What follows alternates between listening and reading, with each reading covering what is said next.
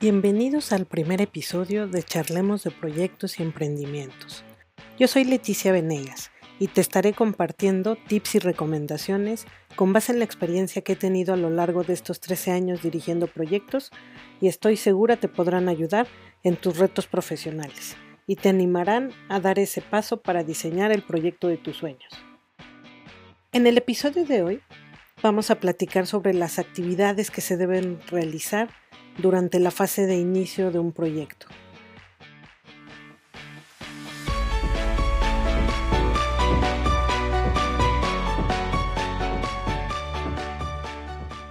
Esta es la etapa en la que se inicia el proyecto. Tendrás que estar muy involucrado tanto con tu equipo de trabajo como los interesados que estarán participando activamente en el proyecto. Deberás contar con toda la información que vayas a manejar como el alcance, los tiempos y el costo del proyecto, aunque sea a muy alto nivel. El primer paso que yo te recomiendo es identifica todos los requerimientos y necesidades de los interesados. Esto te permitirá conocer el alcance de tu proyecto. Recuerda, tú eres el capitán del barco y si no sabes a dónde te diriges, ¿cómo podrás guiar a tu equipo en este reto? El segundo paso que te recomiendo es identifica los recursos que vas a necesitar, es decir, recursos humanos que estarán involucrados como parte de tu equipo, los materiales que vas a necesitar, consumibles y hasta los recursos financieros. Como tercer paso, te recomiendo que identifiques a los principales involucrados que participarán activamente durante cada una de las etapas del proyecto. Es decir, que conozcas con qué directores, con qué áreas, quiénes serán tus contrapartes con los que tú y tu equipo estarán trabajando activamente. Como cuarto paso, te recomiendo que conozcas la cultura organizacional y la estructura, es decir, es la llamada gobernanza de la organización. Son todos los lineamientos, políticas y procedimientos por los que deberás regir tu proyecto. Si no los conoces, tus estimaciones y tus procesos de planeación serán poco realistas. Te pongo un ejemplo. Si tú no conoces cuáles son los parámetros, procedimientos y lineamientos bajo los que tendrás que moverte al gestionar el proyecto, serás algo así como un elefante en cristalería. Estarás dando tumbos, tendrás que regresar a identificar cuál era el proceso que tenías que seguir para poder solicitar información, materiales o algo que necesites. Por eso es muy importante que conozcas toda esta información.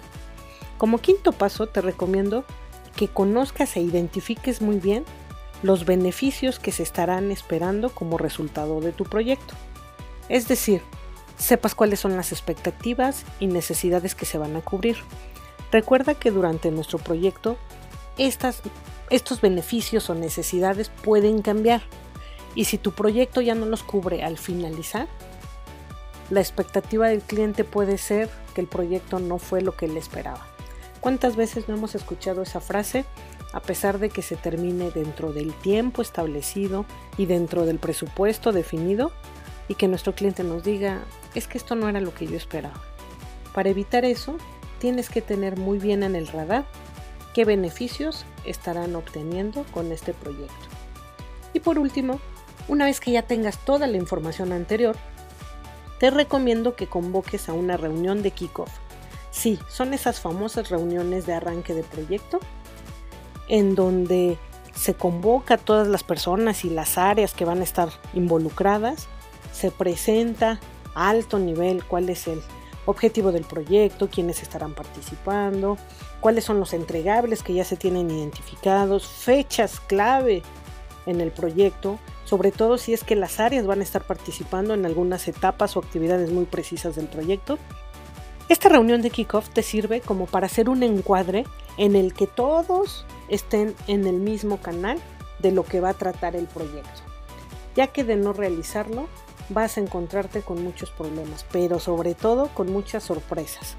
En mi experiencia profesional, solamente en dos ocasiones me tocó que se detuviera el proyecto una vez que se terminó la reunión de kickoff, porque se identificó que no se estaban considerando a todas las áreas del negocio o que no todos los involucrados los habían consultado y no habían tomado nota de los entregables o requerimientos que ellos necesitaban. Peor aún, no se habían logrado identificar que estas áreas de negocio se iban a comunicar dentro del proyecto y que a veces el insumo que se genera en un área iba a ser la entrada para un proceso de otra área. Entonces lo más sano que se hizo fue detener el proyecto, tocar base con el gerente comercial o el ejecutivo de, de ventas, volver a redimensionar la propuesta, agregando el alcance que se había identificado, solicitando más detalle de la información y una vez que esto ya estaba completo, entonces volvíamos a regresar a concluir la reunión de kickoff. Pero de esta manera presentábamos de nuevo cuál era el alcance determinado, cuáles eran los entregables, qué áreas iban a estar involucradas y una vez que ya todos estaban de acuerdo, procedíamos a iniciar con las reuniones de planeación del proyecto. Esto es muy común cuando no se toca base con todas las áreas involucradas desde la propuesta. Pero a veces se puede volver una bola de nieve cuando ya estás en la ejecución del proyecto y empiezan a salir estas cosas. Creo que es mejor detenerse, hacer esta redimensión y volver a empezar, porque de lo contrario a veces a lo mejor el diseño que tú habías propuesto para la solución que iba a cubrir tu proyecto no contemplaba todas las funcionalidades. Y a veces el meterlas a, vapor e incluirlas cuando no se tenían identificadas desde el inicio puede llegar a crear de tu proyecto un Frankenstein, es decir, que tenga que hacer cosas para las que no estaba, no estaba pensado. Y eso evidentemente se verá reflejado en la calidad y en la satisfacción del cliente. Es por eso que yo te recomiendo que hagas esta reunión de kickoff porque te evitará a la larga muchos dolores de cabeza. Esta es la preparación básica que se debería realizar cuando se inicia un proyecto. Ya lo dice la sabiduría milenaria. Lo que bien empieza, bien termina. Y si tú empiezas bien, dando pasos firmes en el inicio del proyecto, ya tendrás un punto a tu favor para llevar a buen término a tu proyecto. Nos vemos en el siguiente episodio y recuerda, este es buen momento para diseñar el proyecto de tus sueños.